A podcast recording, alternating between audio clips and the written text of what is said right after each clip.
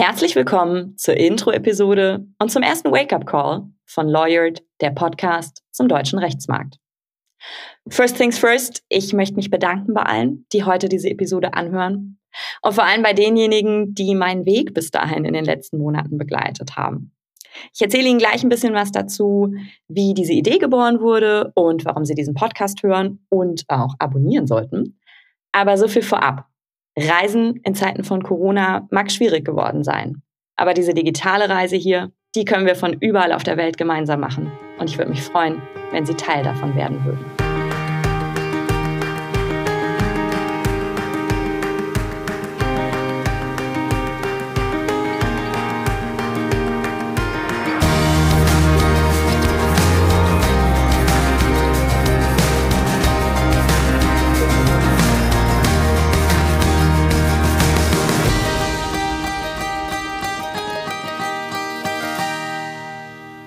Katharina Gangnus, geboren 1985 in der hessischen Landeshauptstadt Wiesbaden. Und für mich war schon irgendwie immer klar, dass ich Jura studieren wollte. Der Berufswunsch kam allerdings gleich so nach Balletttänzerin und Kellnerin. Da war ich etwa acht. Nur der blieb.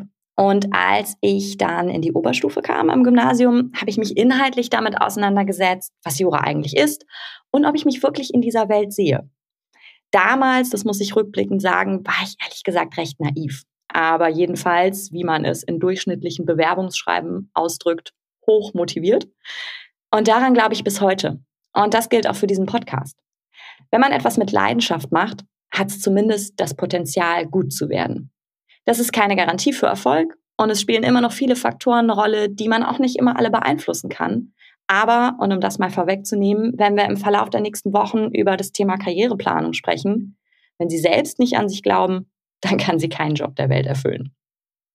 Ich habe mich beworben an der Bucerius Law School, damals die erste deutsche private Hochschule für Rechtswissenschaften. Und am 29. September 2004 begann dann für mich an eben jener Universität das Abenteuer Jura in Hamburg. Wir waren damals der vierte Studiengang, das heißt, die Uni war noch relativ neu, die gab es seit 2000.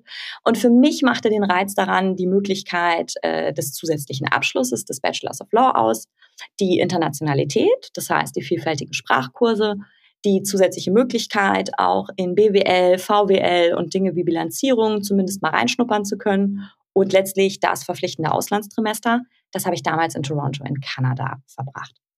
Das Tolle an dieser Ausbildung war also die Vielseitigkeit und die hat auch den Grundstein gelegt für das, was ich heute bin, auch wenn ich, Spoiler, keine klassische Großkanzleianwältin geworden bin. Wir hatten im Studium ein recht straffes Curriculum. Man schreibt an der Law School also auch dreimal jährlich Klausuren, weil wir nach dem Trimester und nicht dem Semestersystem organisiert sind. Was aber toll war, der Mittwochnachmittag war frei für jeweils mindestens zwei, meistens sogar drei Veranstaltungen im sogenannten Studium Generale. Und da konnte man wirklich über den Tellerrand blicken, ohne den Druck auf bevorstehende Klausuren. In dem Rahmen gab es dann nämlich auch oft spannende Unternehmergespräche. Und so hatten wir schon früh die Möglichkeit, an der Law School mal hinter die Tür zu blicken und zu erfahren, was es denn eigentlich alles für Karriereperspektiven und Optionen gibt. Und das war so der Punkt, an dem ich zum ersten Mal drüber nachgedacht habe, ob ein klassischer juristischer Beruf meine Endstation sein würde. Ich habe dann 2009 das erste Staatsexamen abgeschlossen und habe dann erstmal ein bisschen eine Pause gemacht. Ich wollte auch gerne Referendariat in Hamburg machen, da hat man immer so ein bisschen eine Wartezeit. Ich habe die überbrückt. Ich habe in einer mittelständischen Wirtschaftskanzlei gearbeitet. Ich habe im Hamburger Rathaus Führungen für Touristen und Staatsgäste gegeben, das auch nicht nur auf Deutsch. Das heißt, ich konnte meine Sprachkenntnisse so ein bisschen am Leben halten. Ich habe auch mal ein bisschen promoviert, äh, muss ehrlich sagen, das Unternehmen liegt in Umzugskisten im Keller. und schließlich habe ich ein Jahr als wissenschaftliche Mitarbeiterin im Bundestag in Berlin gearbeitet. Und das alles war gut und wichtig, um nach diesem für mich anstrengenden Studium, da werden mir vielleicht einige recht geben, erstmal innezuhalten und sich Gedanken zu machen, was man denn als junge Frau mit damals 25 Jahren eigentlich will. Danach dachte ich mir aber, dass es sicherlich nicht verkehrt sei, die juristische Ausbildung auch vollständig abzuschließen und zumindest die Tür offen zu halten, den klassischen Anwaltsberuf eines Tages ausüben zu können. Und das, obwohl ich zu dem Zeitpunkt die Möglichkeit gehabt hätte, in Berlin zu bleiben. Ich hatte ein Jobangebot im Bundestag. Aber irgendwas hat mir gesagt, dass es wichtig wäre, den Weg zu Ende zu gehen. Zumindest für mich. Und auch das, ja, ist wirklich individuell. Wir sprechen im Laufe der kommenden Wochen sicherlich auch mal mit Juristen, die in Anführungszeichen nur ein Staatsexamen haben und einen beeindruckenden Weg in der freien Wirtschaft hingelegt haben. Das Referendariat begann also 2011 und ich empfand das als unglaubliche Bereicherung, weil man sonst, finde ich, nie mehr im Berufsleben die Möglichkeit hat, alle drei bis sechs Monate was komplett anderes zu machen. Ich habe das zweite Staatsexamen dann zwei Jahre später, im August 2013, abgeschlossen und die sogenannten amorösen Sachzwänge trieben mich dann weg aus der, wie man in Hamburg immer sagt, schönsten Stadt der Welt nach Frankfurt am Main. Nur mir war klar wie nie zuvor, dass ich vielleicht gar nicht ein Leben lang als Anwältin arbeiten wollen würde. Und ich habe mich dann ganz ungewöhnlich eigentlich direkt in-house beworben ich sage eigentlich meinen Kandidaten oder wenn ich mit jungen Absolventen spreche nach dem zweiten Staatsexamen immer, gehen Sie erstmal zwei, drei Jahre in die Kanzlei, sammeln Sie erstmal Erfahrung. Den Ratschlag hat mir damals keiner gegeben.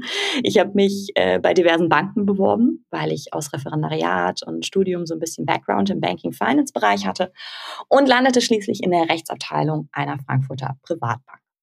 Und rückblickend war auch diese Erfahrung für mich sehr wichtig, denn die hat mir den Weg geebnet für meinen jetzigen Beruf ich arbeite seit 2015 als rein juristische Personalberaterin und das vornehmlich für Unternehmen, Versicherungen und Banken. Das heißt, ich vermittle Juristen aus der Kanzlei in eben diese Positionen oder klassisch von Inhouse zu Inhouse. Das mache ich vom Legal Counsel bis hoch zum General Counsel und ab und an mache ich das auch mal außerhalb Deutschlands. Ja, wie bin ich da gelandet? In eben jener Bank haben wir auch immer von der Assistentin die NJW auf den Tisch gelegt bekommen. Die Intention dahinter war eigentlich, dass man uns Kopien von inhaltlich spannenden Artikeln macht. Die haben wir dann säuberlich in einem Know-how-Ordner abgeheftet. Den haben wir auf den Schreibtisch gestellt und die Putzfrau hat den regelmäßig abgestaubt. Da habe ich aber eine Anzeige für meinen jetzigen Job gesehen und konnte gedanklich hinter jeden Punkt des Anforderungsprofils einen Haken machen. Und auch wenn ich mich bis dato mit dem Profil eines juristischen Personalberaters noch nicht beschäftigt hatte, wusste ich, dass das mein Ding ist. Dass ich hier vielleicht Fähigkeiten und Talente einbringen kann, die mir in einem klassischen juristischen Job fehlen würden. Und nach meinem ersten Bewerbungsgespräch hatte ich dann grundsätzlich auch dieses gute Bauchgefühl, dass das hier mein Traumjob werden könnte. Nachdem ich aber trotzdem, und auch das nehmen wir mal vorweg, die ganz üblichen Zweifel an meiner eigenen Performance hatte, ja, habe ich mich gut verkauft, konnte ich meine Motivation klar formulieren, konnte ich meine Stärken, meine Schwächen benennen. Wir sprechen mal darüber. Aber ich hatte eins verstanden, Marktwissen kann man lernen, aber entweder man bringt das persönliche Rüstzeug für eine Position mit oder eben nicht. Und das möchte ich Ihnen hier und heute schon mal mit auf den Weg geben. Wenn Sie sich vielleicht gerade in der Situation eines Jobwechsels befinden, hören Sie auf Ihr Bauchgefühl. Und wenn Sie kein Bauchmensch sind, dann machen Sie sich eine Pro- und Kontraliste. Vertrauen Sie auf Ihre Fähigkeiten. Seien Sie sich bewusst, was Sie können, aber auch was Sie nicht können. Und wir kommen wieder zurück dahin, was ich eingangs sagte. Wenn man etwas mit Leidenschaft macht, hat es zumindest das Potenzial, gut zu werden. Das heißt, zu Ende gedacht nicht, dass es gut wird und werden muss. Es gibt immer mal hier und da Hiccups, aber kein Job der Welt ist übrigens immer nur zu 1000 Prozent Erfüllung und Sonnenschein. Und mein Credo, das sage ich auch immer meinen Kandidaten, ist so die Drittelregelung. Das heißt, wenn sie zu einem Drittel morgens richtig Bock haben, ins Büro zu gehen, wenn es zu einem Drittel meistens okay ist und sie persönlich und fachlich auch weiterbringt und manchmal eben auch zu einem Drittel nur ein Job ist, dann ist das eine verdammt gute Quote. Und alles, was Sie an den ersten zwei Dritteln zum Positiven im Laufe der Zeit verändern können, das macht Sie am Ende des Tages meiner Meinung nach glücklicher und ausgeglichener, zumindest was Ihren Beruf angeht. Ich habe für mich sogar was gefunden, was mir sogar zu zwei Drittel richtig viel Spaß bringt. Aber mein Job bedingt zum Beispiel umgekehrt auch eine hohe Frustrationstoleranz. Und das musste ich lernen. Das heißt, ich muss akzeptieren können, dass ich teilweise wochenlang an einer Besetzung arbeite und am Ende des Tages die Stelle aus dem Budget eines Unternehmens gestrichen wird. Oder dass das Unternehmen selbst die für sich perfekte Besetzung findet. That's life. In meinem Fall, that's business. Und dann darf man eben nicht den Fehler machen, sich allein darüber zu definieren. Auch das kann ich Ihnen jetzt schon sagen und wir kommen da gerne in einer späteren Episode nochmal zu. Definieren Sie sich nie ausschließlich über Ihre juristischen Fähigkeiten und Ihren beruflichen Erfolg. Nicht, weil sie nicht gut sind, sondern weil ihnen das am Ende des Tages keiner dankt und sie langfristig auch unglücklich macht. So, und jetzt fragen Sie sich, warum machten die jetzt einen Podcast, wenn Ihr Job Sie so ausfüllt? Tut er. War nicht gelogen. Wenn Sie auch noch merken, wenn Sie Lust haben, mir länger zuzuhören, Nur war meine Branche zu Zeiten des Lockdowns auf der Skala der relevanten Berufe, glaube ich, ähnlich weit unten wie Reisebüros, Gastronomie und Konzertveranstalter. Warum? Naja, die Frage können Sie sich wahrscheinlich selbst beantworten. Hätten Sie in den unsicheren Zeiten der vergangenen Monate Ihren sicheren Job gekündigt und sich auf eine neue Stelle verbunden mit einer Probezeit eingelassen? Aber das ist auch okay. Denn wenn wir uns die gesamtwirtschaftlichen Auswirkungen dieser weltweiten Pandemie vor Augen führen, dann war zumindest mir klar, dass ich mich mit meinem Job an der Stelle auch nicht so wichtig nehmen darf. Und dass sich auch unsere Branche wieder erholen wird, was sie mittlerweile auch stetig tut. Ups und Downs gehören im Berufsleben eben dazu. Und diese Ohnmacht, die wir alle hatten, dass man nichts mehr beeinflussen kann, die war ja nun mal für uns alle neu. Ich bin aber so ein Typ, der solche Unsicherheiten ganz schwer aushalten kann. Ich hasse es, wenn ich das Gefühl habe, mir wird was aus der Hand genommen. Und aus dieser vermeintlichen Ohnmacht ist daher Lawyered geboren. Denn was mir wirklich fehlte in dieser Zeit, war der Austausch mit meinem Netzwerk. Ich mag meinen Job nämlich deshalb so gern, weil der mich jeden Tag bereichert, weil ich jeden Tag Begegnungen mit spannenden juristischen Persönlichkeiten habe. Einige davon darf ich auf ihrem beruflichen Weg eine Weile begleiten und ich nehme immer etwas davon für mich mit, fachlich und auch persönlich. Und ich dachte mir, warum nicht eine unabhängige Plattform schaffen, der diesen Austausch für interessierte Juristen und natürlich auch gern für alle anderen zugänglich macht. Etwas, das unabhängig von Abstandsregeln oder einer zweiten Welle besteht und das gern auch kurzweilig ist. Und einen Punkt möchte ich ganz klar machen. Dieser Podcast ist völlig unabhängig von meinem Beruf. Mein Gedanke war vielmehr, vielleicht ist das, was mich antreibt und mir Spaß macht, ja auch spannend für Sie da draußen. Und daher gehe ich heute mit Lawyered, der Podcast zum deutschen Rechtsmarkt live, und wir beginnen gemeinsam eine Reise, von der ich gespannt bin, wo sie uns hinführt. So, so viel jetzt erstmal von mir. Das war, glaube ich, eine sehr, sehr lange Vorrede. Äh, danke, dass Sie bis hierher tapfer durchgehalten haben. Ich habe aber auch mal mein Netzwerk gefragt, warum Sie sich diesen Podcast und warum gerade mit mir anhören würden. Und im Folgenden stelle ich exemplarisch einige Antworten vor.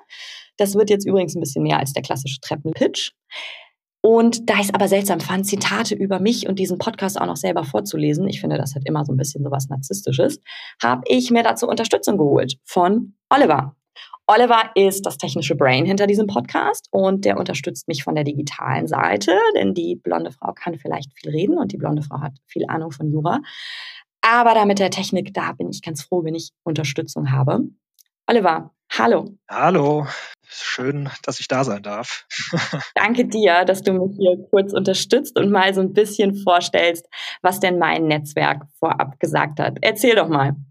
Gut, also hier die Ergebnisse aus dem Friendly User Test. Vielleicht erstmal ganz allgemeines Feedback, ähm, warum ich mir einen Podcast anhöre. Und da war das Feedback, ich mag den Podcaster, ich mag die Stimme, ich finde die Themen spannend, ich finde die Gesprächspartner interessant, ich nehme etwas für mich mit es lässt sich gut konsumieren, weil Inhalt und Länge passen. Ja. Ähm, das nächste geht so ein bisschen spezifisch auf, auf Lawyered ein, also bei Lawyered, ähm, da ist das Feedback, Lawyered bietet vor allem Orientierung, weil die Möglichkeit im Alltag überall mal reinzuschnuppern, die hat man ja so eigentlich nicht im Jobleben. Ja? Das heißt, es gibt viele Sachen, da hat man vielleicht eine Vorstellung, ähm, warum etwas für einen interessant sein kann, weiß aber auch nicht genau, was man dafür eigentlich mitbringen muss. Dann gibt es auch genau das Gegenteil. Manche Sachen ähm, hat man vielleicht gar nicht so richtig auf dem Schirm, merkt dann aber, dass es durchaus spannend für einen sein kann. Und letztlich zeigt Lawyered auf, wie weitläufig die Berufswelt für einen Juristen sein kann. Bietet, wie ich eingangs gesagt habe, vor allem Orientierung. Dann ein bisschen zu dir als Gastgeberin des Podcasts. Ähm, Katharina ist selbst Juristin und Personalberaterin die Kombination macht es möglich, den Werdegang eines Juristen mit allen Höhen und Tiefen zu kennen und zu verstehen. Sie hat viele Karrierewege verfolgt und begleitet diese erfolgreich seit mehreren Jahren. In der Kombination ist sie daher aussagefähig dazu, welche Optionen die Berufswelt für Juristen bereithält und welche Fähigkeiten jeweils gefragt sind. Ich würde mir wahrscheinlich Inspiration für eigene berufliche Alternativen erhoffen, weil man abseits des klassischen juristischen Wegs vielleicht ungeahnte Chancen entdeckt. Der Podcast erschließt die Weitläufigkeit der juristischen Welt und arbeitet ungefiltert und von innen heraus auf, wie divers der Weg dahin sein kann. So, geht noch ein bisschen weiter. Ähm, fällt ja gar nicht auf. nee, gar nicht auf, ja, ist Wahnsinn. Ich finde es spannend zu erfahren, was man mit Jura noch so machen kann. Man weiß ja nie. Und bei deinem Netzwerk und dir persönlich wird das sicherlich auch sehr kurzweilig. Ja, das klingt schon sehr vielversprechend. Ich bekomme hier interessante Insights in den Rechtsmarkt mit Quellen und Informationen, die sonst nicht öffentlich zugänglich sind. Insights ein interessantes Stichwort. Ja. Last but not least. Auch wenn man schon einige Jahre im Berufsleben steht, finde ich es einerseits interessant zu hören, was andere aus ihrem Jurastudium gemacht haben und andererseits weiß man ja nie, wann man selbst nochmal Inspirationen zu einem potenziellen Jobwechsel braucht. Zum Beispiel kommt ja durchaus vor, wenn sich die eigenen Lebensumstände mal ändern und diese Inspiration kann mir dein Podcast angesichts deines umfangreichen Netzwerks sicher geben. So, einen habe ich noch. Ähm, ich stelle mir den Podcast als eine Art Juve in akustischer Form vor. Mit dir ist der Podcast spannend, weil du durch deine Doppelqualifikation als Anwältin und juristische Personalberaterin das Thema inhaltlich gut erfassen kannst und menschlich und direkt Zugang zu Persönlichkeiten hast, deren Weg man sonst wahrscheinlich nicht kreuzen würde. Kurz gesagt, Insights, über die man normalerweise nur bilateral spricht, die so aber einer breiteren, interessanteren Zielgruppe zugänglich gemacht werden. So, ich würde sagen, Friendly User Test bestanden. Danke. Mein, ja, mein Beitrag an dieser Stelle erstmal beendet. Absolut. Und wenn das hier irgendwelche technischen Hiccups gibt hinten raus, dann bist sowieso du schuld. Danke, Olli. Gerne. So, wie gehen wir das jetzt strukturell an, was wir eben gehört haben? Es wird in den folgenden Wochen circa alle zwei Wochen eine Episode geben. Ich habe mir überlegt, Ihnen wöchentlich auf den Wecker zu gehen, wäre ein bisschen viel des Guten. Und ich möchte auch nie länger als 45 Minuten mit Ihnen sprechen, weil ich glaube, das ist so der klassische Zeitraum, den man vielleicht im Auto, beim Sport oder abends vorm Einschlafen hat, wenn man nichts mehr lesen möchte. Da höre ich persönlich zum Beispiel immer Podcasts. Und es wird drei Konzepte geben. Erstens die sogenannten Wake-up-Calls. Das hier ist einer, by the way, in denen ich über meine Erfahrungen aus der Personalberatung berichte und auch gern all Ihre Fragen beantworte. Das Herzstück von Lawyered sind die sogenannten Insights, deswegen habe ich eben so aufgehorcht.